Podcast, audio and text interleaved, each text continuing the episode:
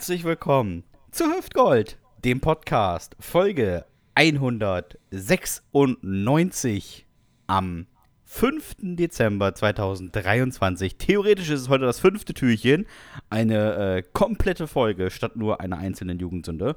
Aber ich würde sagen, da müsst ihr jetzt auch einfach durch. Ja, müsst uns, müsst uns heute länger ertragen. Ja, aber es ist auch okay. Es ist auch okay. Es ist ja schon wieder eine Woche um. Ähm, ich, ich finde, wir sehen, wir sehen die 200 am Horizont, also äh, 196 Folgen. Wer hätte das im März 2020 gedacht, äh, als wir kurz vor Corona das erste Mal eine Folge aufgenommen haben und dann in der zweiten Folge oder dritten Folge gesagt haben, das ist in sechs bis acht Wochen hier alles wieder vorbei. Mhm. Und dann ging das noch zwei Jahre. Oder das stimmt, das stimmt auch wirklich. Aber vielleicht können wir aus dem Nähkästchen plaudern, können das wirklich mal sagen, Sebastian, dass äh, wir das nie geplant hatten und wir auch nie damit gerechnet hatten, dass wir erstmal, dass wir so lange, so lange auf Sendung sind mhm. und vor allen Dingen auch, dass wir uns äh, so eine treue Fangemeinschaft erspielen äh, das freut uns wirklich sehr. Also an dieser Stelle wirklich mal vielen, vielen, vielen Dank an all die Leute da draußen, die uns regelmäßig hören ja. und die das auch, die das auch ganz vielen ihren Freunden und Bekannten empfehlen und äh, weitererzählen. Und wir haben ja jetzt durch die Spotify-Auswertung ähm, mitbekommen, dass das tatsächlich unser großer äh, Trumpf ist. Also wir werden überdurchschnittlich viel weiterempfohlen. Ja. Es ist gar nicht so, dass wir äh, wachsen aufgrund von irgendwie Werbung und dafür, dass, dass man uns irgendwie anzeigt oder in, der, in die Playlist gespült wird, sondern wirklich, wir werden wirklich ähm, weiterempfohlen. Ja, viel das über die Plattform Facebook und WhatsApp. Ja, das ist äh, auch die ehrlichste aller, weiter, äh, aller Werbung. Facebook ist ich, die ne? ehrlichste aller Arten, äh, Dinge zu teilen. Richtig. Genau. Facebook Dominik Friedhelm Bartelt 2023. Meißelt es bitte dann unter seinen großen Kopf, den ja. ihr irgendwann in einem Stein meißelt. Schöne Grüße an Mark Zuckerberg. Alter. vielen Dank, Digi. Diggi, ja. Diggi. Und Diggi, danke nochmal für den Pool, den du mir hingestellt hast. Richtig gut. Ja, aber es ist, ist ja auch die Frage, ähm, also ich freue mich, dass das so, ähm, ja, so, so viele Hörer hat. Ich hatte anfangs irgendwie ähm, die Angst, dass es dann mehr so was Stockholm-Syndromartiges ist. Äh, aber es ist ja offensichtlich doch mehr oder weniger freiwillig glaube ich. Für wen von uns beiden Stockholm-Syndrom hatte ich? Ich meine für die Hörer, Mann. Ach so, okay. nee, nee, für mich ist das immer noch eine Bewährungsauflage. Ja, Nun ja, noch, ne? wer ist es eigentlich, der mir hier gegenüber sitzt? Es ist wie jede Woche der Smombi aus Vorpommern. Er ist da, er ist bereit und er wird heute den Swag aufdrehen, denn er hat mir schon vor der Folge gesagt, YOLO, du Babo. Kein Bock auf. Heute wird nicht geharzt. Starten wir den Niveau-Limbo, du Ehrenmann. Ich habe dann vorsichtig nachgefragt, ob alles okay ist und er sagte nur, na klar, bin fly, läuft bei mir. Ich bin's, ein cringer Dude am. Keine Ahnung, was das wieder heißt, aber er wird das schon irgendwie über die Bühne bringen. Lost, wie wir Kids von heute sagen. Also, seien Sie nicht goofy, sondern Macher. Schmeißen Sie den Zahnersatz in die Sprite und köpfen Sie eine Flasche Klosterfrau Melissengeist. Denn hier ist er, absolut am Start, um Sie zu smashen. Der Mann von der Küste. Immer mit einem Schluck Ostseewasser in der Hosentasche. Seit letztem Wochenende besitzt er endlich fantastisches Werkzeug. Also bis auf eine Zange, die wurde ihm von fähig, fähigeren Mitbewohnern weggenommen, bevor er ja, noch auf die stimmt. Idee kommt, damit die Steckdosen aufzuschrauben. Klatschen sie also mit den Hautlappen für das Bärchenwurstgesicht aus Helmstedt. Hübsch gemacht und frisch geföhnt, hat er sich auf die Fahne geschrieben, der Ältere in diesem Podcast zu sein. Und ich muss sagen, bis jetzt klappt das sehr gut. Also, aufstehen und die Ohren spitzen für den Roberto Blanco Niedersachsens. Hier ist er, live und in hellgrün. Der einzig wahre, der folgenschwere, Dominik Bartels.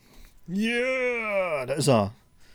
So, ich revanchiere mich gleich mal. Kling, Glöckchen, Klingelingeling, liebe Hüftinetten. Es ist Vorweihnachtszeit und alle sind im Stress. Israel und Ukraine sind nur noch Randnotizen. Die Reichsbürger halten mal für einige Tage das Maul. Es werden haufenweise Lichterketten an die Fassaden getackert und auf diversen Firmenweihnachtsfeiern huldigt man dem Glühweingott und der Schmalzkuchenkönigin.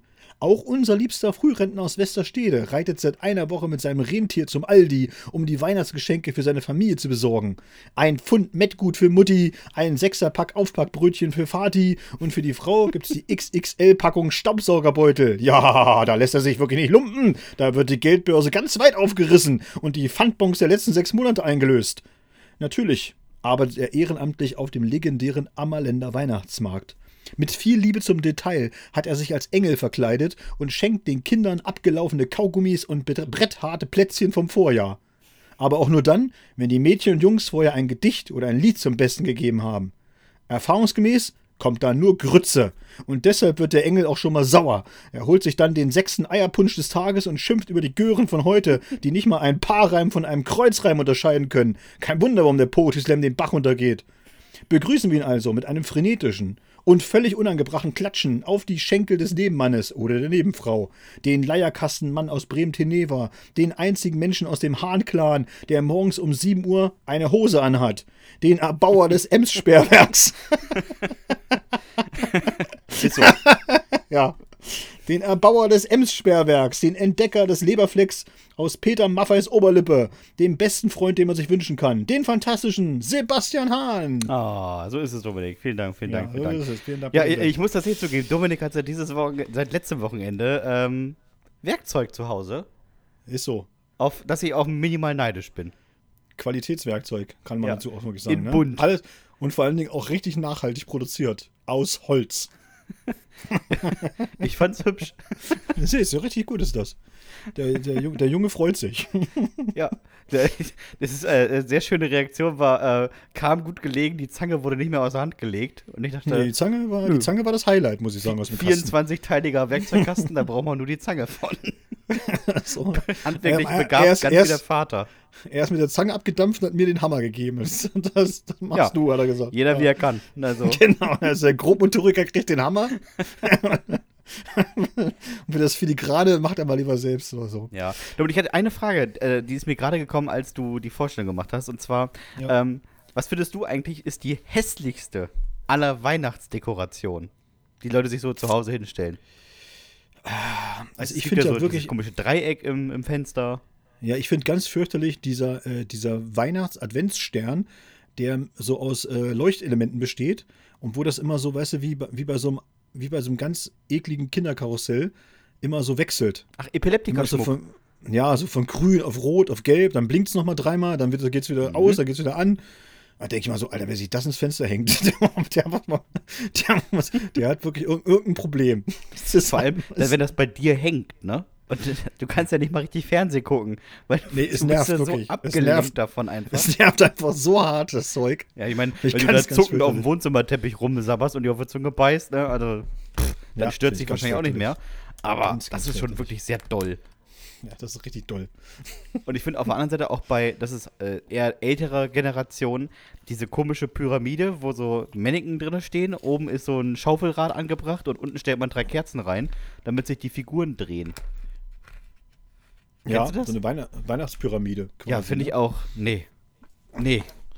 Sehe ich mich nicht. Aber das, aber das ist, wirklich, das, das ist, glaube ich, auch so ein alte Leute-Ding, ne? ja, sich, ich glaube auch. Da stellen sich so junge Leute, glaube ich, eher weniger hin.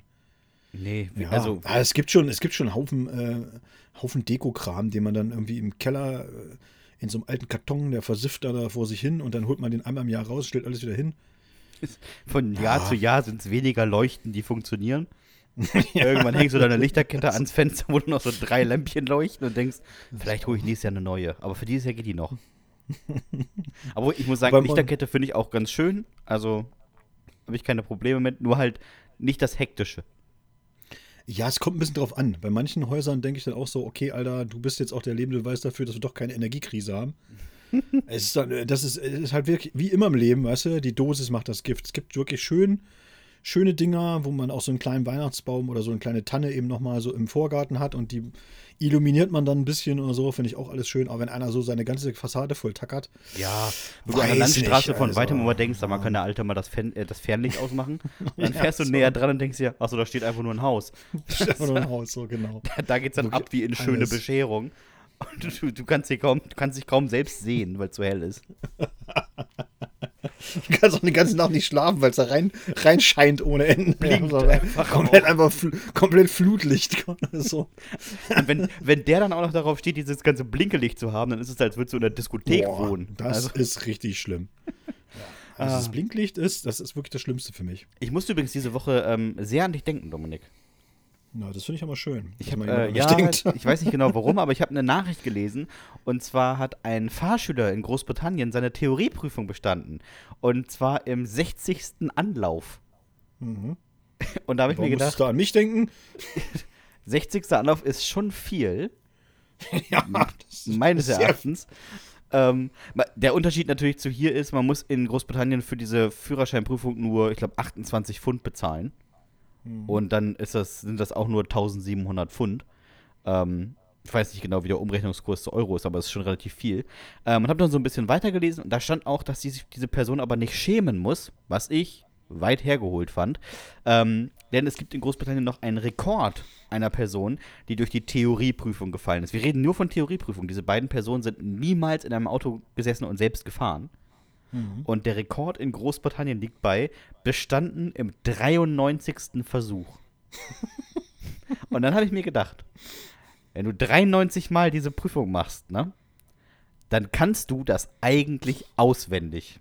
Ja. Es ist, du musst nicht mehr die Fragen beantworten und nachdenken, sondern du erkennst Buchstabenfolgen. Äh, da gehe ich auch von aus, dass dann irgendwann diese wirklich, also die alle Antworten und alle Fragen schon kennst. Sag mir ehrlich, du erkennst wahrscheinlich irgendwann die Seriennummern von den Prüfbögen. Ach hier, ich habe den 234er. Ja, da weiß ich. Das ist 1, 4, 7, 9 und dann gehst du einfach durch den Bogen durch. Wie so, wie so bei Lottozahlen, einfach ankreuzen. Ja, wirklich. ja, das stimmt. Ja, hast du äh, Führerschein gleich im ersten Versuch alles beides bestanden? Oder? Nee, tatsächlich nicht. Ich bin auch durch die Theorie gefallen ähm, ja. mit genau elf Punkten. Mhm. Ja, war auch eine Frage, die muss man nicht wissen. Ähm, Irgendwas mit. War, lass mich raten, das war bestimmt irgendwas mit Last, oder? Wie, wie man einen Hänger beladen darf, wenn man irgendeinen Berg hochfährt oder runterfährt oder so. Genau, so was. Wo du auch denkst, so, Alter, das braucht kein Mensch, was ist denn das? Die, zweite Frage war irgendwie der Rechenweg bei einer Gefahrenbremsung. Und ich habe mir gedacht, wenn Gefahrenbremsung ist, dann knall ich in der Bremse. Ich sitze da ja nicht und sage, ja, Moment, da muss ich zwei im Sinn. Ich kann das oben ja wegkürzen. Da sehe ich mich nicht. Also bei Gefahrenbremsung bremse ich. Das wäre die einzige Antwort, die ich gelten lasse. Äh, und einmal bin ich durch die Fahrpraxisprüfung gefahren, äh, gefallen, ähm, als ein Bus mir das Lichtzeichen gegeben hat, dass ich vor ihm abbiegen kann, weil er noch an der Haltestelle steht. Und der Fahrlehrer sah das nicht so. Und hat ah, gebremst. Okay. Und der Fahrprüfer hat danach gesagt, naja, sie hätten ja schon fahren können, ne? Und ich habe gesagt, ich bin gefahren. Und der Fahrlehrer hat gesagt, nee, geht nicht. Okay. Das, das war beim Einbiegen auf den Parkplatz vom Prüfgelände. Also ich war schon 44,5 Minuten unterwegs. Oh, Also wirklich, ich das war komplett ja durch. Mega gemein. Ja, aber du, äh, beim zweiten Mal hat es dann äh, sehr gut funktioniert, denn der Prüfer stieg ein und sagte, ich bin nicht von hier, Sie leiten die Fahrt. Und hat das beim dann neuen Fahrlehrer gesagt. Und mhm. ähm, der ist mit mir exakt die Strecke gefahren, die wir am Tag vorher auch gefahren sind. Und ähm, der Fahrprüfer meinte, tadellos, nicht so die schönste Gegend, aber tadellos. Und hat mir einen Führerschein gegeben. Sehr schön. Finde ich gut. Nicht die schönste Gegend, aber tadellos. Das ist richtig gut. Ja, willkommen in Bremen. Bist du denn äh, sofort, hast du sofort bestanden? Theorie ja, Praxis, wie zu erwarten war, nein. Und was schätzt du, was das Problem war beim praktischen Fahren? Weiß nicht, der hat sich wahrscheinlich hat er hinten den äh, kleinen Griff, der oben über der Tür ist, durchgerubbelt, weil du so schnell gefahren bist. Richtig. Zu hohe Geschwindigkeit. ja. ja. Exakt. Ich konnte alles sehr gut rückwärts einparken, Rücksicht nehmen und keine Ahnung. Aber er meinte dann so, Herr Battels, seien Sie mir nicht böse, aber in der Spielstraße Schrittgeschwindigkeit sieht anders aus. Sieben, nicht 70. Also das ist immer. Das nee, es war, es, war jetzt nicht, es war jetzt nicht wahnsinnig schnell. Aber ich muss auch sagen, ich bin da bei solchen Dingen, habe ich auch wenig Geduld, so, weißt du? So, es war halt. Ja. Äh, wir, wir haben, glaube ich, ich habe, glaube ich, Fahrprüfung damals im November gehabt.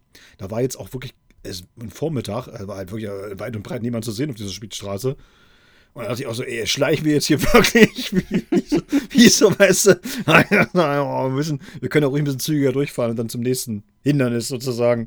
Aber das war dann nicht richtig. Ich kann sagen, in meiner äh, zweiten Fahrprüfung bin ich ähm, rückwärts in eine, also im 90-Grad-Winkel zur Straße stehenden Parklocke eingeparkt. Und der Fahrprüfer hat gesagt, ich soll genau da einparken. Und ich habe gesagt, mhm. sicher? Und er hat gesagt, ja, natürlich. Und dann bin ich da eingeparkt und auch so, wie man das macht, ne, mit sicher abstellen und Gang raus, Handbremse, hast du nicht gesehen. Und er guckte nach rechts und links und sagte, man kann ja gar nicht aussteigen. Und ich gesagt, ich wollte hier auch nicht parken. Und dann hat er gesagt, na, immer in der Realität parken sie auch irgendwo. Und ich habe auch nur meinen Fahrlehrer angeguckt und gedacht, ja, aber doch nicht hier. Also ich parke doch nicht in so einer Parklücke, wo ich danach nicht aus dem Auto komme, ohne durch das Dachfenster auszusteigen. Der war rechts und links war vielleicht, weiß ich, spiegelbreit. Und ich kenne mich. Ich passe da nicht raus. Außer ich kletter hinten durch den Kofferraum. Boah, das ist wirklich. Aber reingekommen. Ah, das ist hart. Das ist hart. Und ich habe ah, bei der äh, Gefahrenbremsung nicht darauf gewartet, dass er Stopp ruft. Ich habe einfach gebremst. Ach so. Er hat gesagt 50 fahren und dann kommt Gefahrenbremsung. Ich habe bis 50 beschleunigt, reingehauen in die, in die Eisen und dann hat er gesagt, ja, vielleicht warten Sie das nächste Mal auf Signal. Und er ist einfach schön mit dem Kopf gegen die, gegen die Kopfstütze geknallt. Ja, alle waren, alle außer mir waren überrascht, dass ich bremse, sagen wir mal so. ah, sehr schön. Ja, hat Spaß gemacht. Ja. Hast du eigentlich einen Motorradführerschein? Nein. Ich auch nicht. Ich habe viel zu große Angst davor. Ja, da äh, sind wir willkommen, willkommen im Club. Ich finde auch Motorradfahren ist irgendwie, das holt mich nicht ab. Aber ich bin Organspender. Also ich wäre prädestiniert im Prinzip. Ja, schon, aber ich finde auch so, dass, äh, wie, weiß ich nicht. Also ich meine, ich bin wie, wie, du auch, bin ich ja begeisterter Fahrradfahrer. Das sind wir ja beide. Und äh, das ist komisch, ne? Dass wir da aber, aber trotzdem beide sagen, so Motorrad, nee, das äh, ist nicht unser Ding. Nee, ja. nee. Also ich mag es einfach, ähm, nicht ich selbst als Knautschzone äh, zu fungieren. Ja. Und ich, also ich kann das, glaube ich, voll nachvollziehen, so Leute, die äh, so durch die Gegend fahren und durch die Walachei mit ihrem Motorrad gurken und Freiheit und äh, du musst im Stau nicht wirklich lange anstehen, weil du einfach dran vorbeifahren kannst. Und das ist auch mhm. richtig, richtig, richtig, richtig geil, bis dich mal einer beim Abbiegen übersieht. So, dann, ist die, dann ist die Freiheit völlig umsonst gewesen. Ja, und vor allen Dingen, ich kenne wirklich einige, ne, die sich da, die sich echt mörderisch auf die Fresse gelegt haben, so. Manchmal eben äh, selbst schuld gewesen, aber ganz oftmals halt einfach auch nicht. So. Ja, du musst ja nicht mal selbst schuld sein. Also wie oft übersieht Und das ist halt irgendwas? einfach so, und dann, dann, und da ist niemand von denen, niemand von denen wirklich im Endeffekt richtig heil rausgekommen. Ne? Also nee. das war mal, mal, mal schlimmer und mal weniger schlimm. Ne? Also auch mal so weniger schlimm war dann schon, dass der eben nicht mehr Fußball spielen konnte zum Beispiel. Ja? Weil einfach Knie kaputt und keine Ahnung oder so und das auch nie wieder so hingeflickt werden konnte, dass, dass, dass er sich wieder, ne? also auf dem, auf dem Platz wieder vernünftig bewegen konnte. Ja, ja. Und äh, das alleine schon denke ich so, oh, das muss ich aber eigentlich auch nicht haben. Allein ehrlich. schon, Dominik, dass du nach so einem Ding halt wochenlang im Krankenhaus liegst. Ja, das, das fände ich schon super scheiße.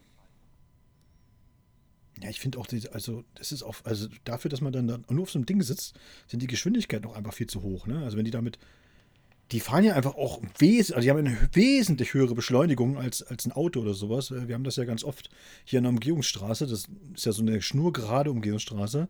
Und dann brettern die halt auch, weil sie das einfach geil finden, äh, ja, vielleicht die Faszination kann ich jetzt auch nicht nachvollziehen, aber ich nee. kann sie zumindestens, äh, zumindestens, äh, zumindest weiß ich, dass es sowas gibt. so. Und dann setzen die sich halt auf ihrem Hobel und dann drehen die halt den Hahn auf wie die Geisteskranken und fahren da eben mit, keine Ahnung, 200, 220 eben, ne, auf dieser kurzen Strecke volles Brett bis zum nächsten Kreisel. Und ja, oh Gott.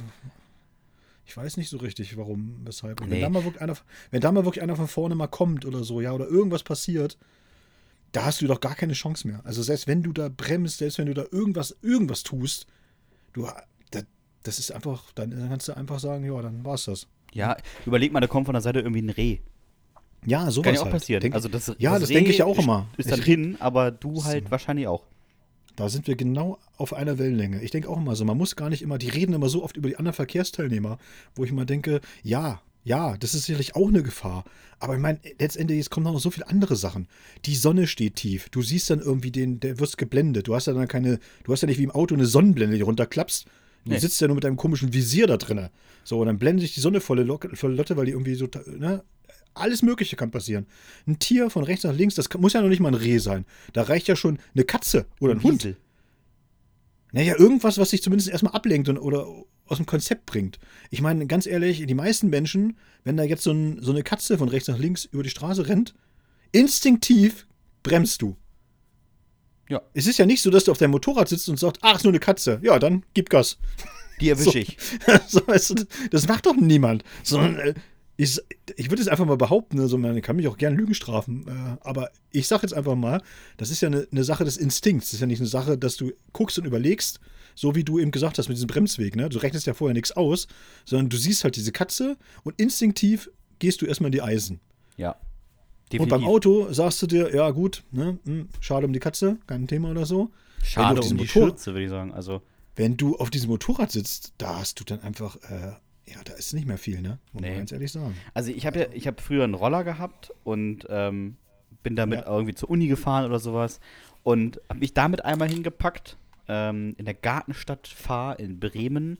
Kopfsteinpflaster, Herbst, nasses Laub und eine Kurve. Mm. Mm, und ich kann sagen, schön. es ist ein überraschendes Gefühl, wenn der Roller sagt, abbiegen, nein. Aber dein Körper schon denkt, abbiegen, ja. Und der Roller dann einfach quasi weg ist und du so auf diesen, auf diesen nass, kalten, harten Boden knallst einfach.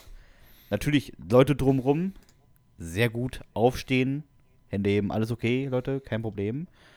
Zum Roller gehen, aufheben, weiterfahren und in der nächsten Kurve im Helm schreien.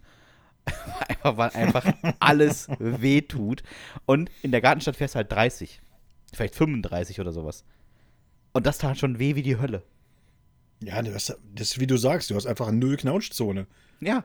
In und man, man, man, man wenn es gut läuft. Ja, eben. Und, und man vergisst ja auch ganz oft, weißt du, man vergisst ja ganz oft, dass 30 km halt einfach auch schnell ist. Ich meine, setz dich mal aufs Fahrrad und fahr mal 30 km/h. Ich finde, beim Fahrrad hast du eigentlich immer, das ist immer so ein gutes Gradmesser oder so ein guter Gradmesser, wie Geschwindigkeit wirklich aussieht. Weil, äh, wenn du auf so motorisierten Dingen sitzt, dann verschätzt du dich ganz oft oder du hast nicht mehr so, nicht mehr so das Gefühl für die Geschwindigkeit. Ja. Auf, dem Fahr auf dem Fahrrad, finde ich, ist das doch nochmal was anderes. Weil wenn du da eben selbst reintrittst in die Pedale wie so ein, wie so ein Verrückter oder so und dann merkst du, okay, jetzt sind 30 km/h, 30 km/h, da musst du schon, sag ich mal, auch entweder guten Rückenwind haben oder einfach einen Berg runterfahren oder auf dem Rennrad sitzen. Und, und da ist auch, bei 30 km/h fängst du auch schon an, so zu überlegen, ne? Ja, lege ich mich jetzt wirklich liegt, genau lege ich mich jetzt wirklich in die nächste Kurve ganz doll rein? Oder lasse ich das doch mal lieber? Sagen wir mal ganz ehrlich sagen. Und ich habe immer das Gefühl wenn man so also einen motorisierten Untersatz hat was auch immer vergisst man das ganz oft äh, wie, wie, wie schnell das eigentlich alles ist. Ja und ich meine ich habe das jetzt ähm, hier Sonntag hat es hier angefangen wirklich zu schneien. Ich bin Sonntagmorgen mit dem Hund rausgegangen ähm, und war beim Bäcker. Und ich habe drei Leute mit dem Fahrrad gesehen die sich auf die Fresse gepackt haben. Und ich muss sagen ich habe dreimal gedacht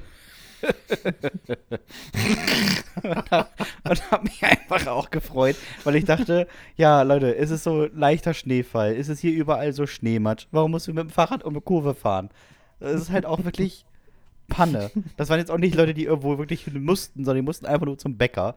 Ja, und dann lauf halt. So groß ist Westerstede jetzt auch nicht. Und ich weiß, weiß ungefähr, wo diese Menschen leben. Also, es gibt ja auch immer noch Leute, heute Morgen auf, der, auf dem Weg zur Arbeit wurden wir einfach von einem Motorradfahrer überholt.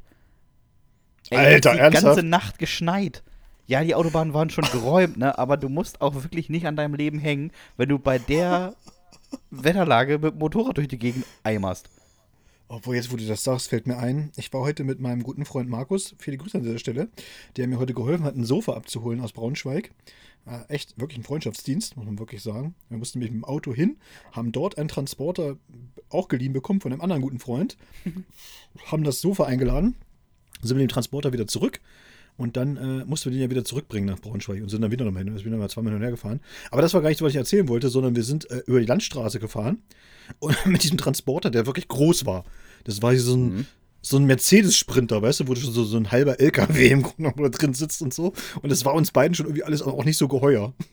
so, ist schon riesig, ne? Ja, ja, schon riesig, ne?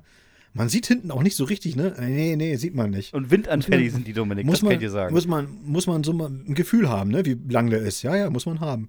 Und dann sind wir die Landstraße jedenfalls gefahren und dann, was genau, was du gesagt hast, war, es war halt, lag halt immer noch Schnee und so, ne? Und äh, dann ist auf der Landstraße nicht irgendwie daneben oder so. Auf der Landstraße ein Typ gefahren mit einem E-Roller. Ja, du. Der hat ja auch riesige Reifen, ne? Der kann auch. Mit so einem E-Roller ist der gefahren. Mit so, weißt du, mit so einem Ding, mit so einem Ding, wo du in Großstädten durch die Gegend fährst. Ja. Yeah. Ist der, ist der bei uns in der mitten in der Provinz auf der Landstraße gefahren. Und ich sag, ich sag zu Markus, sag mal, ja, jetzt träumt oder was? Und er sagt, nee, nee, ich hab den auch gesehen. Das gibt's doch gar nicht. Und vor allen Dingen um fünf, also 17 Uhr, in, in der kompletten Abenddämmerung, wo du denkst so, ey, ey, ja, Junge, ich weiß ja nicht, ich weiß ja nicht, was du da jetzt fährst. Äh, 30 maximal, keine Ahnung. ey, die kommen hier hinter dir auf der Landstraße mit 100 angedonnert. Also. Und wir kennen dich, Dominik. Du warst mit 120 unterwegs. Vor allem mit nee, so einem scheiß Stritter. Es war der Transporter, ich konnte nicht so schnell fahren. Ja, ja, die sind gut motorisiert. Man sieht das auf jeder Autobahn, wenn die von hinten Ja, die sind gut motorisiert, kommen. aber ich, ich muss dir aber ganz ehrlich sagen, ich äh, fahre ganz selten so einen Transporter und ich war ein bisschen vorsichtig, weil ich wirklich, äh, mich ein bisschen unsicher gefühlt habe. Ja, okay. Ja, das sind, das sind halt übrigens auch solche, diese Gefährte nerven mich auf Autobahnen mit am meisten. Diese, mhm. diese Sprinter, irgendwie, weiß ich nicht, äh, Übernachttransport, Warschau, mhm. Lissabon, jede Nacht. Ja. So diese Dinger, die mit, von hinten siehst du noch kurz zwei Lampen und dann knallen die mit 210 an dir vorbei. Ja, ja, das, und, hatte, das hätte der nicht geschafft, sag ich mal. Na, okay.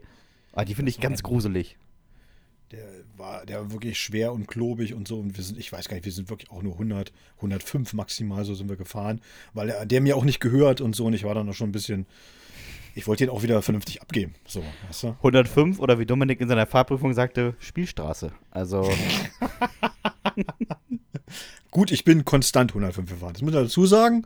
Ne? Also, ich muss das ja irgendwie wieder reinholen. Ne? So, Im Schnitt 105, okay.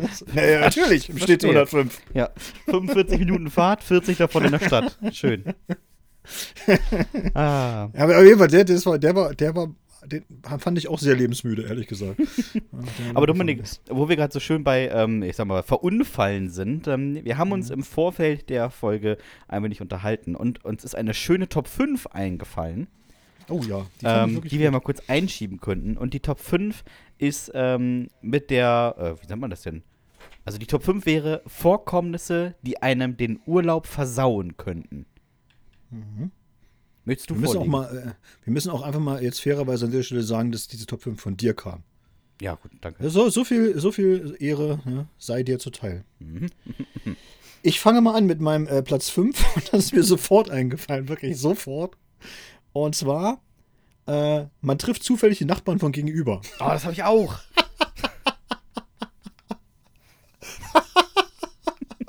oh, du denkst so, ah komm, lass uns nach Schweden fahren, Camping in Südschweden. Nee, mhm. da ist mal richtig schön. An so einem einsamen See. Ja, ja, oh, da stehen wir schön. Ja, ja. ja, ja. Dann stehst du, und dann, dann stehst du aus da. dem Wohnmobilwagen und denkst dir, genau. das Gesicht kenne ich doch irgendwoher. Quer gegenüber sitzen Horst und Silke und grüßen erstmal rüber. Moin! Ja. Aber ich, ich würde es ein bisschen, ich würde nicht nur sagen, äh, die Nachbarn treffen, sondern einfach auch äh, Bekannte, die man nicht mag. Ja, das stimmt. Na, also wirklich nach, so ein bisschen, Nachbarn äh, war jetzt einfach ja, Nachbarn war jetzt einfach so plakativ genommen, ne? Weil so, hätte man könnte auch schreiben, so Arbeitskollegen oder so, ist auch genauso peinlich. Oh, ja, den Chef. Na eben, du bist da irgendwie, keine Ahnung, in, in Spanien an so einem an so einem Strand oder so und sitzt da schön, ja, in deiner Speedo-Badehose und dann kommt er vorbei. Ja, liebe Grüße an meine ehemalige Klassenlehrerin, die wir mal im Urlaub getroffen haben. Am FKK-Strand. Das war auch nicht, das war auch nicht schön, die in Bademode zu sehen.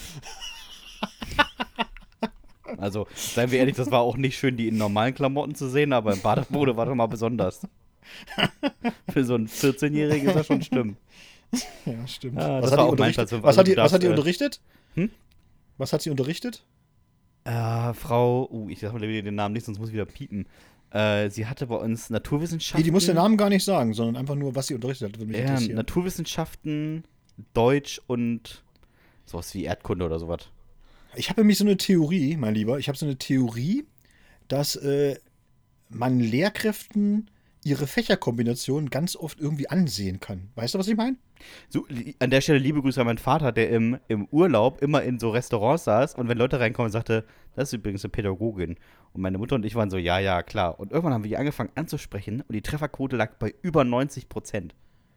Ja, da hat er wirklich ein sehr gutes. Aber ich meine gar nicht so, ob man diesen Beruf erraten kann, sondern wirklich bei, wenn man weiß, dass das Lehrer oder Lehrerinnen sind und dass man ihnen oft ansehen kann, welche Fächerkombinationen sie haben. Und das, ich, ich möchte jetzt bitte gar nicht missverstanden werden. Es geht nicht um irgendwie eine Attraktivitätsskala oder so. Das meine ich wirklich überhaupt nicht. Sondern ich meine, dass man den manchmal ansieht oder zumindest bilde ich mir das ein, dass man ihnen ganz oft ansieht, welche Fächerkombinationen sie haben. Ja, also auf jeden Fall die vier Männer in der Jogginghose immer Sport. Und meistens mit einem ja, anderen Fach, wo man nicht so viel machen muss. Bei Männern, Bio, bei Männern finde ich, Genau, bei Männern finde ich aber, siehst du das sogar noch viel extremer. Ja, absolut. Ne? So ein Mathelehrer, den erkenne ich sofort, sag ich dir ja. so, wie es ist. Gerne das sofort. Sportsacko auch mit einem äh, mit so einem Flicken auf dem Ärmel. da weißt du schon, was läuft. So einfach so Mathelehrer und Mathe und Physik, so eine Fächerkombination, erkennst du sofort. Ja, absolut. Und natürlich, was auch, was auch wirklich eine hundertprozentige Trefferquote ist, ist äh, einfach der Typ, der Kunst unterrichtet. der, der Verhuschte. ja, genau. Der Bursche mit den fleckigen Klamotten. Und meistens, oder Frauen mit Walle-Walle-Klamotten. Bei Kunstunterricht ist es auch einfach so klar. Und es gibt noch diesen einen Lehrer, der Werken macht. Den erkennst du eigentlich auch immer. Ja, das stimmt. Ist so ein, so ein, so ein Handwerker-Typ einfach. So ein Handwerker-Typ, ne? acht Finger. Ja. So Weil irgendein Schüler nicht aufgepasst hat, so. an einer Stichsäge hat der plötzlich weniger Finger. ja. Nee, an der Laubsäge. Stimmt. Ah, so, mach mal deinen Platz 4.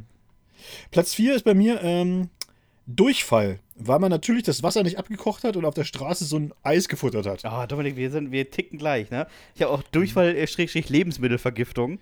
Ja, aber, hat, mein Magen hält den, hält den Richtig, genau aus. genau das. Man muss nämlich genau diesen Nebensatz, der ist ganz wichtig. Ein Nebensatz, weil man natürlich, ja. natürlich die Warnung gehört hat, aber sich denkt, ja, ja, erzählt ihr mal. Ne? Das ist doch nur was für Weicheier hier, das Wasser abkochen. Das ist ein Mythos. Das trinken, das trinken die anderen auch alle hier, die hier rumstehen. Ja, wirklich. wirklich. das heißt, mit den her mit den Zehen. Her mit den Streptokokken. Das töte ich alles ab bei mir. Wie man mir da keine Sorge, ich bin geimpft. So, ich krieg das durch. Genau. So. Ja, aber, so, aber das, das kann auch wirklich so einen Urlaub komplett zerstören. Ne? Stell dir mal vor, du machst eine, so eine richtig teure Reise. Erster Abend, kommst an und denkst, oh, Hotelrestaurant schon zu, ich gehe nochmal auf die Straße, ess was. Und dann bist du einfach sechseinhalb Tage in deinem Bad eingeschlossen. Und der einzige Kontakt, den du hast, ist mit der Putzfrau, die ab und an mal acht bis zehn Rollen Klopapier nachreicht. Und auch zwischendurch fragt, brauchen Sie neue Handtücher? Nee, ich war nicht duschen. Ich sitze hier Ich habe das, glaube ich, äh, im Podcast habe ich das, glaube ich, mal erzählt, dass äh, ich in einem der ersten Urlaube, wo ich noch sehr jung war, wirklich sehr jung und keine Ahnung hatte, und da hat mich meine damalige Freundin mitgeschleppt und hat gesagt, wir fahren nach Tunesien. Oh. Und ich würde da auch nie wieder hinfahren. Das ist aber eine ganz andere Geschichte. Äh, aber wir waren in Tunesien in so einer, ja, in so einem, in so einem, in so einem Dingsbums-Hotel einfach hier, weißt du, so Halbpensionshotel-mäßig mit, mit Animationen in allen so ja, Mods ja. und so. Das war eigentlich auch gar nicht, äh, wirklich nicht so schlecht. So, der Strand war ein bisschen nervig und die, die am Strand langgelaufen sind, die waren noch nerviger. und, aber das Witzige war im Grunde genommen, äh, dass die da tatsächlich irgendwie ein, äh, ein Hygieneproblem hatten und wir waren eine Woche da. Und in dieser einen Woche hat sich wirklich die Anzahl der Leute, die im Speisesaal waren, so dermaßen, so dermaßen reduziert, dass wir am Ende nur noch an einem Tisch saßen mit sechs Leuten. Es, und das ist eine wahre sagen, Geschichte. Da kommen auch einfach Leute ja nach. Ne? Ist ja nicht nur, dass man so einmal in der Woche nee, im Boot kommt und, und Leute werden wirklich, ausgespuckt. Nee, es ist wirklich eine wahre Geschichte. Ich erzähle hier keinen Quatsch. Wir haben am Ende mit sechs Leuten gesessen und hatten zwölf Kellner. Also zwölf Servicekräfte. Jeder hatte zwei Servicekräfte, die rumgelaufen sind und die denen natürlich auch das muss man auch mal so, denen auch einfach stinklangweilig war, weil die einfach gewohnt waren, dass eben da jetzt der Speisesaal voll ist mit, keine Ahnung, 200, 250 Leuten so. Ich, ich, muss, ich weiß es wirklich nicht mehr, aber ich schätze jetzt einfach mal. 200, 250 Leuten. Und dann sind die natürlich einfach im, im, im Galopp immer hin und her, ne? Und haben halt, ne, da was hingefüllt, da was hingestellt und keine Ahnung. Und plötzlich saßen, standen die da und denken so, oh, Alter, langweiliger Tag geht gar nicht rum, ne? Man kennt das ja von sich. Ja, ja. Und das war, und das war einfach so. das war, und das war halt einfach so eine völlig skurrile äh, Situation, wie wir da saßen in diesem Riesensaal, der ja tatsächlich für mehrere hundert Leute ausgebaut war. Und das zog sich ja noch weiter. Also nicht nur beim Essen, sondern auch in der Animation. Ne? Er hat dann natürlich versucht, irgendwie uns zum Volleyballspiel zu animieren. Sechs Leute. ja, drei gegen drei. Das, naja, drei gegen drei würde ja schon gehen, aber du weißt doch, wie das ist. Da ist natürlich auch Leute dabei, die gesagt haben, Alter, ich habe Urlaub, geh mir vom Acker mit deinem scheiß Sport, ich will hier in Ruhe auf der Liege liegen. So, weißt du? Das war, ja, es war interessant. Ja, das wollte ich damit nur sagen. Also Durchfall kann auf jeden Fall. Auf jeden Fall. Aber äh, um das mit den, also hier, das heißt ja immer hier Wasser und sowas sowieso nicht trinken, hm. kann ich auch sagen. Also ich glaube, in jedem Land, in dem ich war, ich habe bis jetzt Wasser getrunken, einmal in der Schweiz, völlig in Ordnung, ging. Hm. In Österreich ging es auch. Allerdings ist das mhm. sehr abhängig davon, in was für einem Haus du bist. Weil so alte Häuser haben ja immer noch diese ganzen Bleirohre und sowas. Mhm. Ähm, und in den USA habe ich es einmal probiert und habe es im Mund gehabt und habe sofort gedacht, ich hätte irgendwie hier im Schwimmbad einmal so einen großen ja, Schluck genommen, die, weil das die alles das Wasser, durchgeklort ja. ist und auch draußen an diesen Trinkbrunnen, ne? Da, deswegen geht ja. das halt auch nur. Das ist einfach geklortes Wasser. Ja, ist richtig ekelhaft. Ekelhaft überhaupt. Und die Leute trinken das ja alles aus dem Hahn. Voll eklig. ähm, und Freunde von mir waren mal in Asien und die haben gesagt, natürlich kein Wasser trinken, ne? Auf gar keinen Fall. Und die haben sich da immer an, einem, an so einer Tankstelle, die da war, so kleine Flaschen Wasser geholt. Und zwar Gerolsteiner Naturell in Glasflaschen mhm. mit Kronkorken. Okay. Und da habe ich schon gedacht, so, ja, Moment mal, also irgendwo in Asien, da gibt es doch nicht Gerolsteiner in Glasflaschen. Und dann sind, ja, das haben wir uns auch erst gedacht. Und dann ging es denen auch irgendwann schlecht. Und dann, dann waren die halt da und sind halt durch diesen Laden marschiert und haben dann gesehen, wie hinten im Laden, also hinter der Wand quasi, wo man so reingucken konnte ins Lager, jemand saß und in so leere Flaschen einfach das Leitungswasser gefüllt hat und mit so einem Korker einfach so einfach, einfach einen Korken drauf gemacht hat. Und die haben im Prinzip drei, vier, fünf Tage das ganze äh, Leitungswasser da getrunken und haben sich gefragt, warum es denen so schlecht geht. Das muss bestimmt am Essen liegen, Dominik. Also äh, man kann auch da reinfallen. Und haben noch richtig Geld bezahlt dafür für das Trinkfall. Ja, ja, natürlich. Äh, so, so Platz mein drei. Platz, Platz 3 ist bei mir, jemand hat in den Pool gekackt. Wer kennt's nicht? Ja, ja, ey, wir hatten wir es in der Jugendsünde hier schon zwei oder dreimal. Ne? Also Stimmt, ist nicht so ganz ist nicht so ganz weit hergeholt, würde ich jetzt mal sagen. Mhm. Aber das stelle ich mir auch ganz schlimm vor. Du bist in so einem Urlaub, du freust dich ohne Ende, hast einen Haufen Kohle bezahlt. Wurst. Und dann schwimmt da, während du auf der Liege liegst, so eine, einfach so eine Wurst an dir vorbei. Ja, äh. Wobei, äh, in dem Viertel, in dem ich groß geworden bin, gab es äh, ganz häufig so Sandkästen, wo Kinder drin saßen, die dann so voll freudig gesagt hatten: Mama, guck mal, ich habe Lehm gefunden. Und dann wusstest du, jo, da hat dir eine Katze reingeschissen. ah, äh, mein Platz 3. War nicht mal Platz 5, aber ich habe es ein bisschen umgestellt, ist, du hast die falsche Fremdsprache gelernt. hast, hast schön lange Zeit einen Spanischkurs gemacht, fliegst nach Brasilien und merkst, ich verstehe hier gar keinen. Was ist das denn für eine Sprache, die die hier sprechen? Warum sprechen die denn alle Portugiesisch? Ja, das ist schon schön. Das erinnert mich immer daran, äh, an, an mein äh, an mein Erlebnis ja halt, dass ich äh, ja in Nordirland Englisch gelernt habe. Ich habe das in der Schule ja nie gehabt, sondern in, in Nordirland so Straßenenglisch gelernt habe. Mhm. Und als ich dann, als ich dann mal hier in der, in der Volkshochschule halt wieder diesen, das aufbessern wollte, mein Englisch oder so, dann ja, habe ich festgestellt, dass das irgendwie mit dem normalen britischen Sender ja nichts mehr zu tun, nichts zu tun hat. nee, gar nicht. Also, es war halt auch einfach eine komplett andere Sprache. Ja. Und wenn man sich das auch so vorstellt, ist es ja eigentlich auch gar nicht mal so äh, so erstaunlich, ne? Ich meine, jetzt, wenn jetzt einer einfach in, ich sag mal, jetzt ein Brasilianer, weil du das Beispiel gerade genannt hast, so ein Brasilianer, der bereitet sich halt auf seinen Urlaub oder sein Studium oder Auslandsaufenthalt in Deutschland vor und lernt halt einfach fleißig Deutsch, dann lernt er ja auch dieses normale Hochdeutsch. Ja, ja. Und dann kommt, dann kommt er halt nach, nach Bayern so, in, nicht in München oder so, sondern wirklich ins tiefste Niederbayern oder ins so. Erzgebirge. Und dann ist er natürlich auch völlig, der denkt sich auch so, ja, wo habe ich das überhaupt gelernt? Ich verstehe hier kein Wort. also ich verstehe das Schilder, halt, aber der Rest. Ja, aber das, das ist natürlich, in anderen Ländern wird das ja genauso sein. Also von daher. Ja, aber, aber ja. stell dir mal vor, Dominik, du kommst, du machst so, äh, so Au-pair-mäßig. Du kommst aus dem mhm. Ausland, machst ein Jahr Au-pair in Deutschland und dann nach drei, vier Jahren, also oder gehst nach einem Jahr wieder zurück und dann begegnest du einem Deutschen im Ausland und sagst, ja, ich war auch mal Deutsch, in Deutschland und der Deutsche guckt dich an, so völlig verständnislos und denkt, ja, du sprichst doch gar kein Deutsch. Und dann warst du halt einfach, weiß ich nicht, ein Jahr im Erzgebirge, hast da das Erzgebirge Deutsch gelernt und jeder Deutsche, den du triffst, sagt danach, das ist doch kein Deutsch. Ich verstehe kein Wort von dem, was du sagst, weil du irgendwie, weiß ich, Mundart gelernt hast. Irgendwo in 40 Kilometer südöstlich von Aue.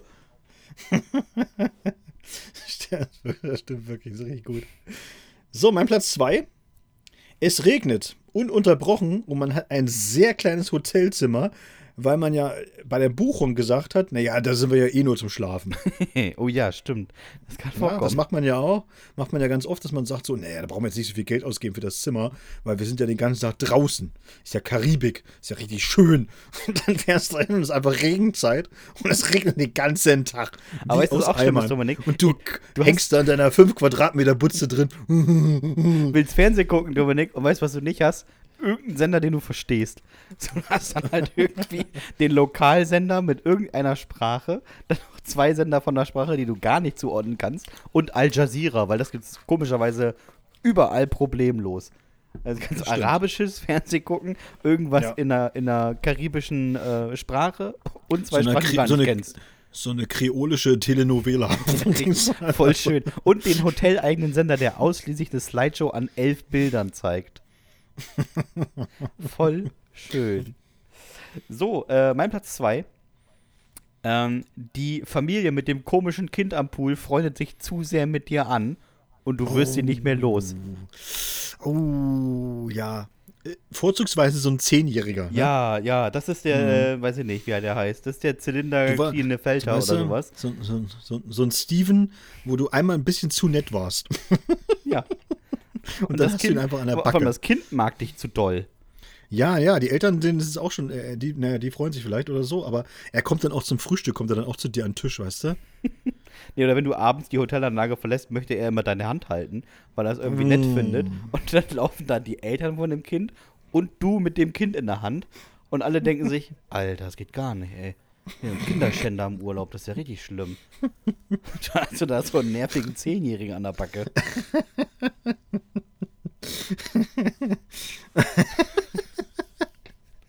ja, sehr schön. Mein Platz 1. Ich sage dazu nur einen Satz und da ist eigentlich im Grunde ähm, schon alles drin, was man wissen muss. Im Hotel gibt es All-Inclusive. Aber das ist ja, da gibt es ja Schlimmeres. Nee, nee, es gibt nichts Schlimmeres. Findest du? Ja, All-Inclusive Hotels sind das Armageddon eines jeden Urlaubs. Und da bin ich ganz, ganz fest von überzeugt. Ganz fest von überzeugt. Es gibt nichts Schlimmeres. Weil du hast die, die sich bis äh, 18 Uhr Druck betanken, weil bis 18 Uhr alles noch umsonst ist an äh, Alkohol, Getränken und so weiter, ja. Und ab 18 Uhr oder 20 Uhr muss man sie bezahlen. Dann hast du die ganz unangenehmen Leute, die beim Buffet alles angrapschen und sich bergeweise auf die Teller häufen, weil ich habe das alles bezahlt. Helga, ich habe das alles bezahlt. Nein, Dominik, ich nehme nehm sechs Fleischklößchen. Der Preis muss raus. Ich habe sechs Fleischklößchen. Du schaffst doch gar nichts mehr. Egal, ich nehme die jetzt. Sechs so, Fleischklößchen, wo machst du den Urlaub? Unfassbar unangenehm. Unfassbar unangenehme Leute sind das. All inclusive in Thüringen. Ja, Fleischklößchen. Nee. Es ist einfach all-inclusive überall. Ich hasse das. Ich möchte nie in meinem Leben in ein all-inclusive. Ich würde es nicht mal geschenkt nehmen, ehrlich. Nicht mal geschenkt würde ich da hinfahren. Ich habe auch, schon zu, hab auch schon zu Schwedler mal gesagt, wenn der irgendwann mal ein Angebot kriegt, dass wir hier so eine Show machen sollen, auf so einem All-Inclusive-Dampfer hier, mein Schiff oder AIDA oder wie diese ganze Drecksscheiße heißt, da kann er alleine hinfahren. Da habe ich keinen Bock drauf. Schwedler, ruf mich an. Ich mach das mit dir. Ne? Ja, da könnt ihr auf jeden Fall zu zweit hinfahren. Für Geld mal ja alles. All, all inclusive und dann noch auf so, auf so einem alten Rostdampfer. Da ja überhaupt keinen Bock zu. Ich habe gesehen, kommst ja nicht weg. Werden, Dominik.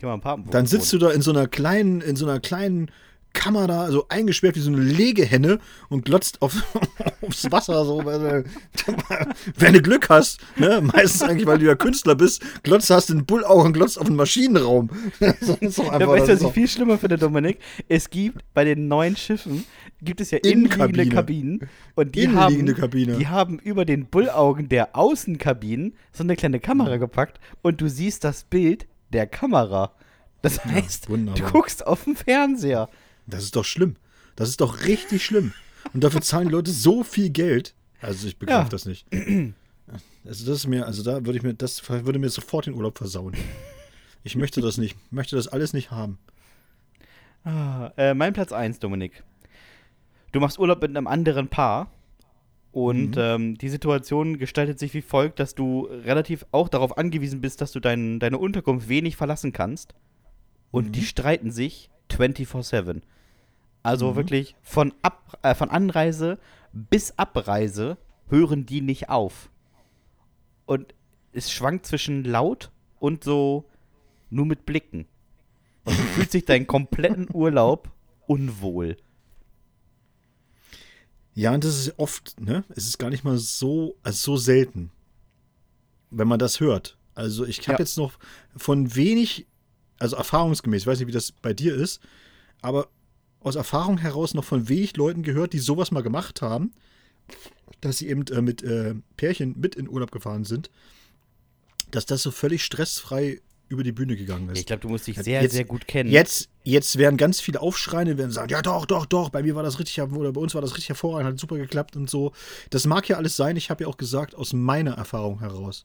Wenn ich so Geschichten gehört habe und die Leute dann weiß ich nicht, weil sie zu viel getrunken haben oder, oder dann einfach so sentimental wurden, dann mal, mal ein bisschen ehrlicher wurden, dann haben sie mir schon gesagt, ah, es war schon, war schon anstrengend. ja, aber das, man, man stellt sich das ja mal so vor, ne? Also wenn du, das ist ja noch die Unterschied, der Unterschied, wenn du ähm, getrennte Unterkünften hast, äh, dann ist das die eine Sache. Mhm. Aber wenn du zum Beispiel gemeinsam ein Ferienhaus bewohnst, aus Preisgründen oder weil es nichts Besseres gibt oder wie auch immer, ähm, dann hängst du ja auch wirklich sieben Tage aufeinander. Ja. Und normalerweise kennst du deine Freunde ja, weil du mal einen Tag mit denen verbringst oder, oder sowas in der Art. Aber, aber, sieben aber da Tage sagst, ja. aber da sagst du was ganz, was ganz Entscheidendes, Sebastian. Sagst du was ganz Entscheidendes, nämlich, äh, du kennst ja deine Freunde, weil beim Pärchenurlauben ist das ja meistens so, dass in der Konstellation irgendwelche von den, von den Leuten sehr gut befreundet sind und die anderen sind halt der Anhang. Die sind der Partner. Weißt du, was ich meine? Die sind der Partner, genau. Es ist ja selten die Konstellation, dass sich diese vier Leute halt schon von Kindesbeinen an kennen und äh, keine Ahnung, ganz dicke Freunde sind und, und, wie auch immer, sondern meistens ist ja so, dass irgendwie in so einer eine bestimmte Zweierkonstellation ist eigentlich der, der, der, der Draht, der das so zusammenhält. Und ja. die anderen, ja, ja, die, muss, die mussten halt mit. Und die anderen beiden denken sich wirklich, Alter, der geht gar nicht. Das ist ja, der genau. Vogel. Muss ich jetzt die ganze Zeit mit dieser Frau? Oh nee. Ich kann mich nicht mit dem unterhalten. Wir haben nichts gemeinsam. Richtig, genau. Sowas. Genau sowas. Ah. Was ist ja. dein Platz 1 überhaupt? Das war mein Platz 1. Pärchenurlaub. Pär Pärchenurlaub mit einem Paar, das sich die ganze Zeit streitet. Ja. Ja. Dominik, ähm, kommen wir doch gleich zur nächsten großen Sache, damit ich mich hier mal ein bisschen ausruhen kann. Wir haben eine schöne Kategorie mit dem Titel Erdkunde für Dummies. Und äh, letzte Woche war ich dran. Und folgerichtig bist du diese Woche dran. Und ich freue mich schon sehr auf das Land, das du vorstellen möchtest. Hm. Nee, muss. Noch, noch, noch freust du dich. Oh, jetzt kommt wieder ein Wortspiel, Gut. ne? Jetzt kommt wieder nee. ein Wortspiel. Schnallt euch an, Freunde. Wirklich. Klappt die Ohrenschützer runter. Den ersten Satz einfach nicht mitnehmen. Nein, nein, das ist nicht schlimm. Alles gut. Der Irak, Freunde des perfekt geschnittenen Zehennagels, ist heute unser Thema und ich gebe zu, Bevor die Amerikaner mit der Koalition der Willigen dort einmarschiert sind, hatte ich das Land nicht wirklich auf dem Schirm. Okay, klar, Zweifelderwirtschaft, Mesopotamien, Sumerer, Zweistromland kennt man, weiß man, hat man schon mal von gehört. Bis Ende des 14. Jahrhunderts gehörte das Land mit seiner Hauptstadt Bagdad zu den bedeutendsten Orten der islamischen Welt. Doch danach blieb der Irak bis zum Ersten Weltkrieg eher ein unbedeutender Nebenschauplatz. Das Land, das wir heute als Irak kennen, hat eine jahrtausendealte und sehr wechselvolle Geschichte hinter sich. Bereits im dritten Jahrtausend vor Christus siedelten die Sumerer in dieser Gegend, ein Volk, das als erstes aus der Welt den Schritt zur Hochkultur schaffte. Mit Keilschrift, Bürokratie und künstlicher Bewässerung legten sie den Grundstein für die weitere rasante Entwicklung des späteren Mesopotamiens. Ich erzähle das an dieser Stelle eigentlich nur, damit ihr merkt, dass ich den Wikipedia-Artikel gelesen habe. und es gibt noch einen weiteren Grund. Ich kann es nämlich immer schlecht ertragen, wenn ich lese, wie fortschrittlich, gelehrt und human die Menschen vor einigen Jahrtausenden schon einmal waren und dann in den heutigen Irak schaue. Die Hauptstadt Bagdad war mal das Zentrum der Wissenschaft und Forschung für die halbe damals bekannte Welt. Und jetzt? Jetzt hausen da 25.000 Menschen auf einem Quadratkilometer, ziehen sich Crystal Meth rein und pflegen Tag ein, Tag aus ihren religiösen Fanatismus. Ganz ehrlich, liebe Schiiten, Sunniten, Kurden, Christen, Jesiden, Buddhisten, Juden und alle dazwischen und daneben, wenn euer Gott gewollt hätte, dass ihr euch gegenseitig an die Kehlen geht und in die Luft sprengt, dann hätte der Allmächtige statt Datteln Handgranaten an den Palmen wachsen lassen. Und überhaupt, ist es nicht ein Treppenwitz der Geschichte, dass der Dschihad, also der Krieg gegen die Ungläubigen, mit Waffen und Sprengstoff geführt wird, die von eben jenen Ungläubigen hergestellt worden sind und die man von Ungläubigen kauft mit Geld in einer Währung, die den Ungläubigen genehm ist? Seht ihr nicht diese völlige Idiotie, die dem Ganzen innewohnt? Ihr weigert euch, einer Frau die Hand zu geben oder auch nur mit ihr zu reden. Aber wenn diese Dame ein paar Schnellfeuerwaffen für den Heiligen Krieg im Rucksack hat, dann macht ihr einen auf westlich dekadenten Gentleman und küsst ihr die Füße oder was? Aber machen wir uns nichts vor, so sind irgendwie alle Religionen dieser Welt. Immer nach dem Motto, was nicht passt, wird passend gemacht. Der Irak, so wie wir ihn heute kennen, entstand erst im Jahre 1920, als die Briten nach dem Ersten Weltkrieg ein paar der ehemaligen Verwaltungseinheiten des Osmanischen Reiches zusammenfassten und den Leuten sagten: So, very well und sehr schön. And now we named this Mesopotamia United. Have fun. Ein Jahr später wählten die Irakis einen König und nannten sich fortan Hashimitisches Königreich Irak. Bis 1958 überlebte diese Staatsform. Dann folgte ein Putsch der Armee. Der König wurde getötet, der Kronprinz Abdullah und der Premierminister Nuri es-Said wurden von einer wütenden Menge in Bagdad einige Tage später aufgegriffen, umgebracht und ihre nackten Leichen durch die Straßen gezerrt. Die haschemitische Dynastie im Irak wurde fast vollständig ausgerottet und es wurde die Republik Irak ausgerufen. Mit der Gründung der Republik fing der Niedergang des noch jungen Staates aber erst so richtig an. Im Laufe der nächsten Jahrzehnte kämpfte man gegen den Iran, gegen Kuwait und vor allem gegen sich selbst. Jede nur erdenkliche Volksgruppe war irgendwie und irgendwann beteiligt. In den Jahren von 1958 bis 2018 verloren mindestens zwei Millionen Iraker ihr Leben bei diversen, völlig sinnlosen Kämpfen, Kriegen und Terroranschlägen. Zwei Millionen Menschen. Um sich diese Zahl mal vor Augen zu halten, das sind alle Einwohner Bremens, Hannovers, Nürnbergs und Dresdens. Und zwar zusammen. Den größten Teil dieses Massensterbens hatte Saddam Hussein zu verantworten. Dessen Biografie wäre nochmal einen eigenen Text wert.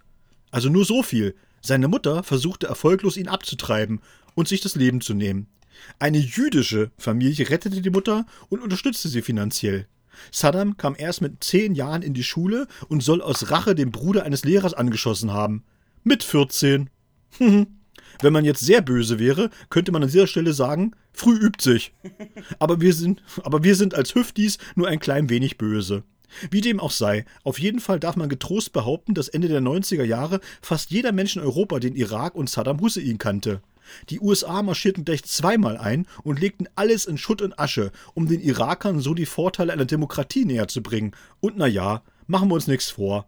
Und vor allem wegen der, wegen der Wahrung der Menschenrechte.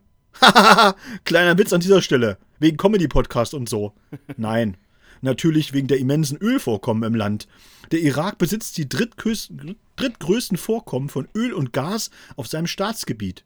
Das weckt natürlich Begehrlichkeiten im In- und Ausland und es sorgt in aller Regel dafür, dass sich Länder wie der Irak auf die Ausbeutung der Bodenschätze beschränken und sonst nichts weiter in die wirtschaftliche Entwicklung investieren. Deshalb gibt es auch kaum Industrie im Land. Und selbst die durchaus vorhandene Landwirtschaft arbeitet mit museumsreifen Gerätschaften. Der Irak leidet immer noch und in hohem Maße an den Folgen der vielen Kriege in den letzten 20 Jahren.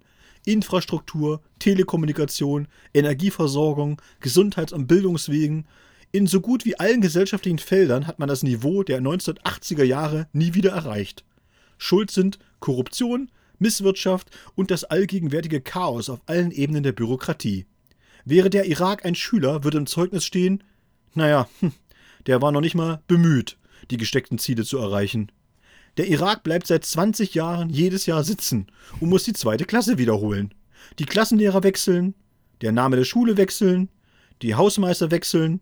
Einzig der Irak hockt in der letzten Reihe und jedes Mal, wenn er in der Reihe ist, kommt ein desillusioniertes Hä? Irgendwie erinnert mich der Irak an einen nörgelnden Rentner, der im Stadtpark die Tauben füttert und sich den lieben langen Tag darüber auslässt, dass früher alles besser war. Und mit früher meint er wahrscheinlich noch das Zeitalter Babyloniens. Das Schlimme an diesem Bild ist, dass der nörgelnde Rentner in diesem Fall sogar recht hat, denn früher war im Irak und davor im Osmanischen Reich tatsächlich noch alles besser. Vermutlich waren die Iraker damals auch im Sport wesentlich erfolgreicher als in der heutigen Zeit. Ich meine, in der olympischen Bilanz des Landes findet sich eine mickrige Medaille. Und natürlich, natürlich ist es Bronze. Silber und Gold wären schon wieder zu ambitioniert.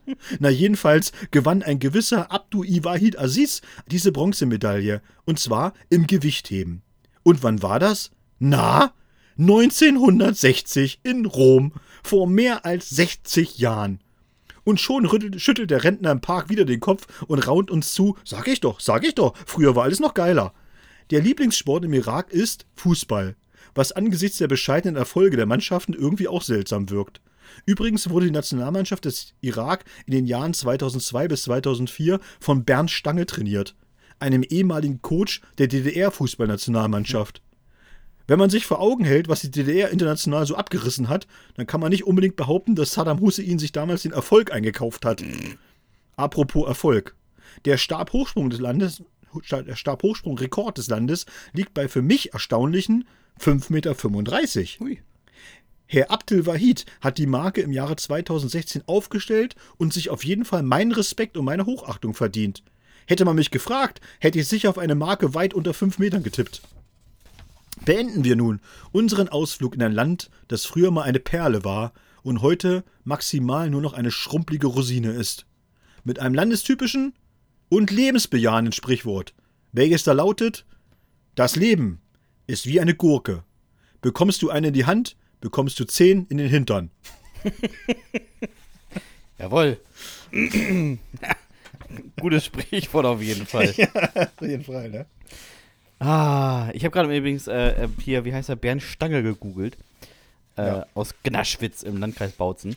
Und ähm, er hat eine sehr interessante Reihe an Trainerposten gehabt. Auf jeden Fall, der hat auch mal den Oman trainiert und eine so eine. Ja, ja, ich pass auf, hier DDR, DDR Olympia, DDR, Karl Zeiss Jena, Hertha BSC, Leipzig, aber VfB Leipzig, Dnipro, Dnipro Petrovsk, Kiew, Perth, den Oman, den Irak, Apollon Limassol, eine äh, Mannschaft aus, ich meine, Zypern. Zypern. Ähm, Belarus, Singapur, Syrien. Oh, es sind äh, jetzt nicht unbedingt die allerbesten Mannschaften, würde ich sagen.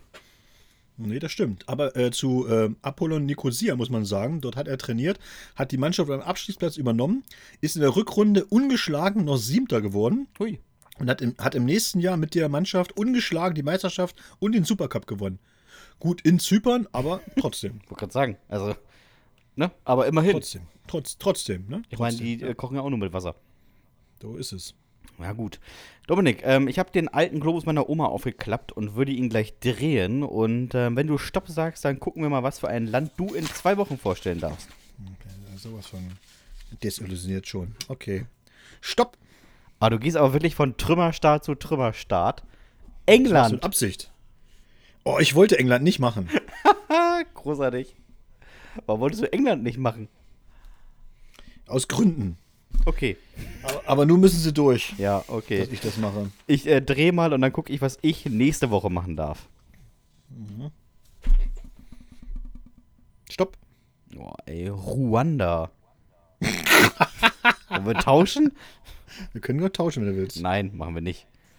Zufall hat entschieden und äh, so bleibt es dann auch. naja. Dominik. Mache ich, halt mach ich halt das Sonnenbrandland, ist egal. Ich freue mich auf die Wortwitze. Ich freue mich jetzt schon auf die Wortwitze. äh, wir müssen ein ernstes Thema ansprechen, Dominik. Und ähm, das Thema ist: Haben wir eigentlich Post bekommen? Äh, ja, aber nicht Post äh, wie gewohnt. Nee. Also, wir haben diese Woche, Freunde, wir haben diese Woche nicht eine einzige Jugendsünde bekommen. Zum ersten Mal in, habe ich nachgeguckt, 193 Folgen. 193 ja. Wochen in Folge haben wir welche bekommen. Diese Woche ja. keine. Ja. Wir haben schon beide jetzt irgendwie uns verständigt und haben gesagt, ja, vielleicht ist auch diese Geschichte mit den Jugendsünden wirklich auserzählt. Dann sei es so. Haben wir kein Problem mit, dann ist es so. Dann werden wir uns natürlich irgendwie nach einer neuen Kategorie umgucken. Aber wir warten jetzt mal noch ein, zwei Wochen ab, äh, falls es noch Nachzügler gibt, die sagen, ja, naja, bevor das eingestellt wird, da würden wir aber gern doch nochmal die Jugendsünde rauskramen. Ja. Äh, von, von Onkel Alfred, wie er damals ne, das Kabel durchgebissen hat. Ja. Das Starkstromkabel der E.ON. Ja, genau. Aber äh, trotzdem, wir haben ja Sachen bekommen und ähm, ja. da muss ich dich fragen, Dominik, äh, hast du Lust auf ein paar Horror-Dates? also Lust ist natürlich ist schon so eine Sache, ne? Ob ich Lust habe. Aber ja, wir müssen natürlich unserem Auftrag weiter Genüge tun, dafür zu sorgen, dass man nicht in die falschen Hände gerät. Absolut. Deswegen, das ist äh, unser Anspruch hier mit diesen äh, Horror-Dates. Und deswegen fange ich heute an. Und zwar mit äh, Chantal.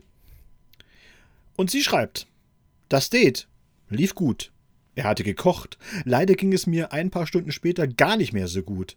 Ich fragte, was das genau war in dieser Reispfanne, und er zählte auf. Erstmal nichts Besonderes. Gemüse, Hähnchen, naja, sowas halt. Dann fragte ich, ob das Hähnchen eventuell abgelaufen war. Er sagte, ja, natürlich nicht. Es war doch eingefroren. Ich öffnete zwischen zwei Durchfallschüben erst den völlig vereisten Gefrierschrank, hm. dann den Mülleimer. Der Gefrierschrank war mindestens dreimal abgetaut und wieder eingefroren. Hm. Und noch schlimmer, das Hähnchen war locker sechs Jahre alt. ja, muss man mögen, ne? Lebensmittelvergiftung. Kann ich persönlich gar nicht empfehlen. Alter, bitte. Uh. Ein sechs Jahre altes Hähnchen. Das gibt's doch gar nicht. Oh ja, das ist, äh, da ist viel Wasser den Fluss entlang geflossen, würde ich sagen.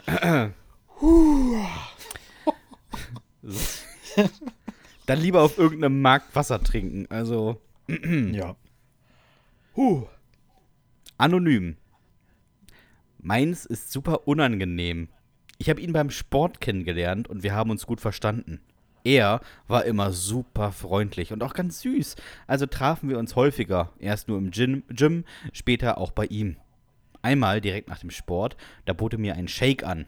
Ich sagte nicht nein, man will ja auch den Fortschritt speichern. Trank ihn, er seinen auch, und dann guckte er mir die ganze Zeit dabei in die Augen. Er sagte dann, dass es ein ganz besonderes Eiweiß wäre. Ich habe es erst viel später verstanden, dass er in den Shake gewichst hat. So ein Arschloch. Oh nee, oh.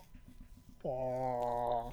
Ich glaube, Dominik, wenn wir davon noch ein paar lesen, oh. dann hast du nirgendwo mehr die Chance, jemanden kennenzulernen, ohne irgendwas Komisches im Hinterkopf zu haben. Das ist wohl wahr. Das ist wohl wahr. Denise. Legt gleich noch einen hinterher.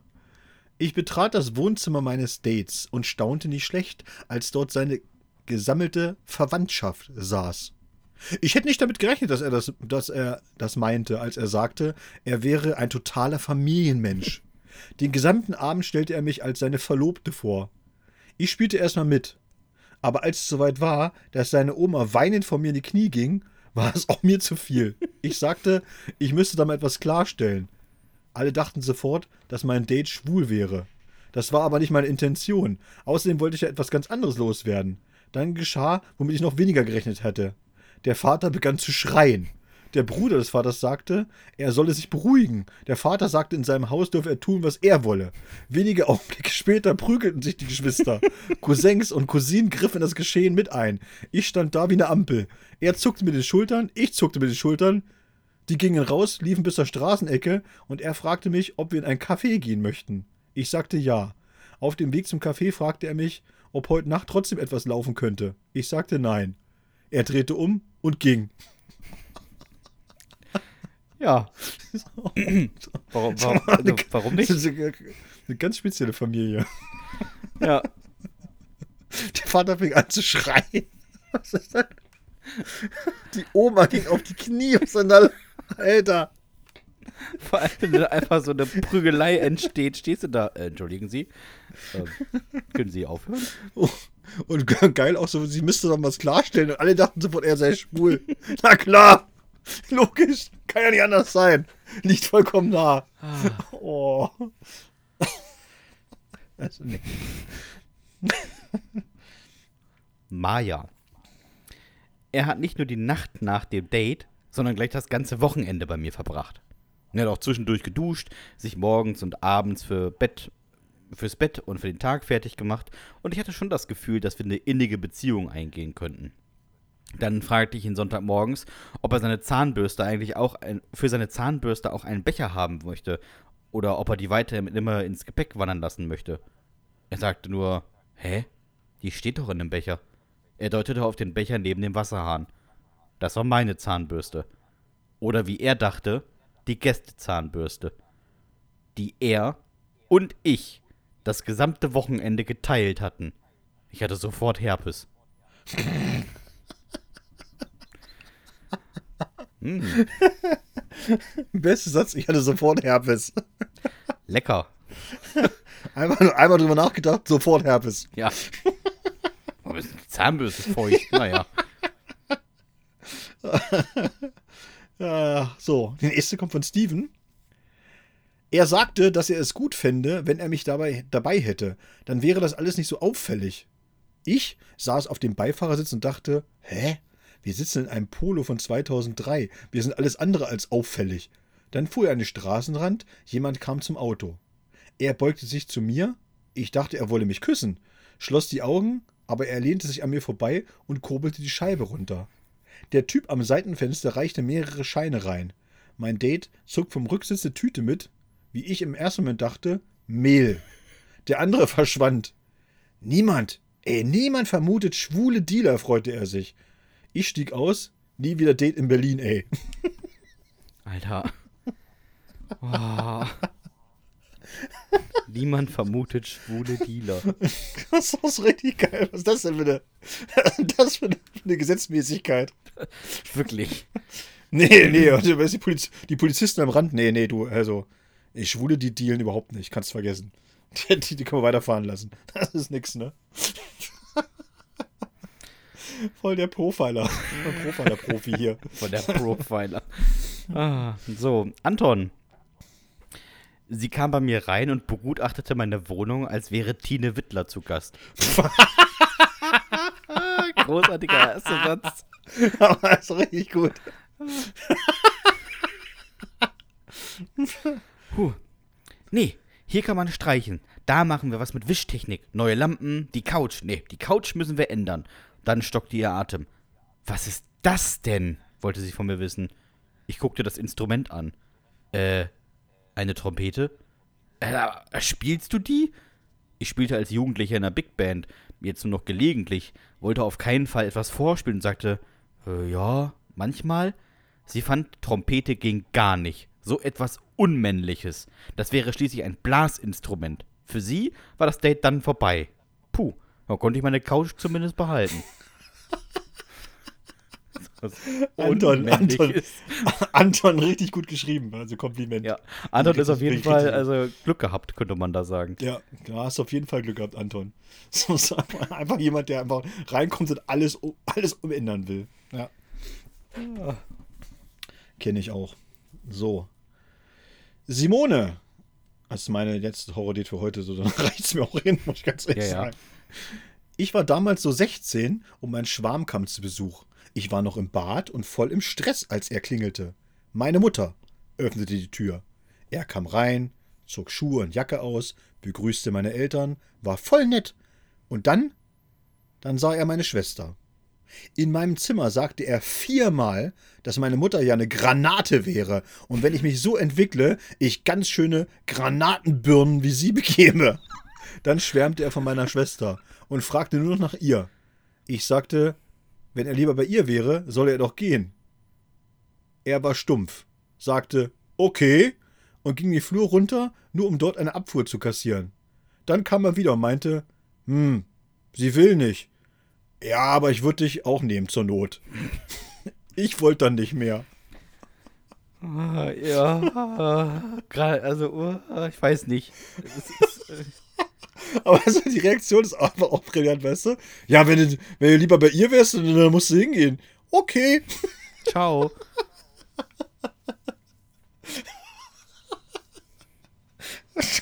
das ist einfach unglaublich. Also ehrlich war er, kannst du dir danach sagen. Wirklich. So, meine letzte für heute ähm, kommt von Janine oder Janine ähm, und sie ist traurig. Wir haben uns sechs Monate gedatet. Sechs Monate. Das muss man sich mal vorstellen. Es lief was zwischen uns. Ich war mir irgendwann nicht ganz sicher, weil wir uns auch mal zwischendurch 14 Tage gar nicht schrieben. Also fragte ich, was das zwischen uns jetzt eigentlich wäre.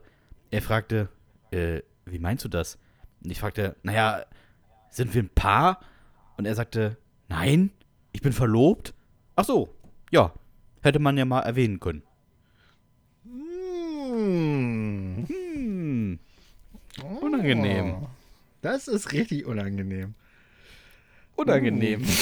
Uh. richtig unangenehm. hm. Ah, naja, wenn ihr mal ähm, ein Horror-Date habt oder eine Jugendsünde, dann könnt ihr uns die gerne schicken an hüftgoldpodcast.gmx.de. Genau, und dasselbe gilt natürlich äh, auch, wenn ihr euch doch noch eine Jugendsünde einfällt, ja, wie Sebastian schon gesagt hat, dann schreibt uns an. Gerne auch weiterhin Top 5. Ich habe noch so ein paar auf Lager, ich musste die noch rüberschicken, äh, die ich so äh, privat auch bekommen habe und äh, ich habe es leider noch nicht geschafft, aber mache ich auf jeden Fall noch. Ja, ja, da sind wir also, da sind wir auch gut versorgt die nächsten Wochen. Wenn ihr Fragen habt, äh, über uns, zu uns, zu irgendwelchen Meinungen, die wir vielleicht für irgendein Thema haben. Auch das schreibt uns ruhig an. Äh, wir freuen uns wirklich immer sehr, sehr, sehr über Post. Absolut, absolut. Naja, ähm, hast du denn noch irgendwas auf dem Zettel? Nee, nicht wirklich. Wunderbar. Wenn euch diese Folge gefallen hat oder dieser Podcast gefällt, dann abonniert uns doch gerne bei Spotify, Apple Podcast, Deezer, Podimo und Amazon Music. Gebt uns gerne eine 5-Sterne-Bewertung, wo auch immer sie ihr uns geben könnt. Ähm, empfiehlt diesen Podcast weiterhin so fleißig weiter. Das freut uns sehr. Ähm, wir freuen uns, dass ihr wirklich so viele seid. Ähm, beantwortet ein QA unter dieser Folge bei Spotify. Ähm, schickt uns Fragen, schickt uns alles, was ihr habt. Kauft die Bücher und jetzt nach 196 Folgen bleibt mir nicht viel anderes zu fragen, außer, lieber Dominik, hast du noch irgendwelche letzten Worte? Nee. Macht's gut, Nachbarn. Tschüss.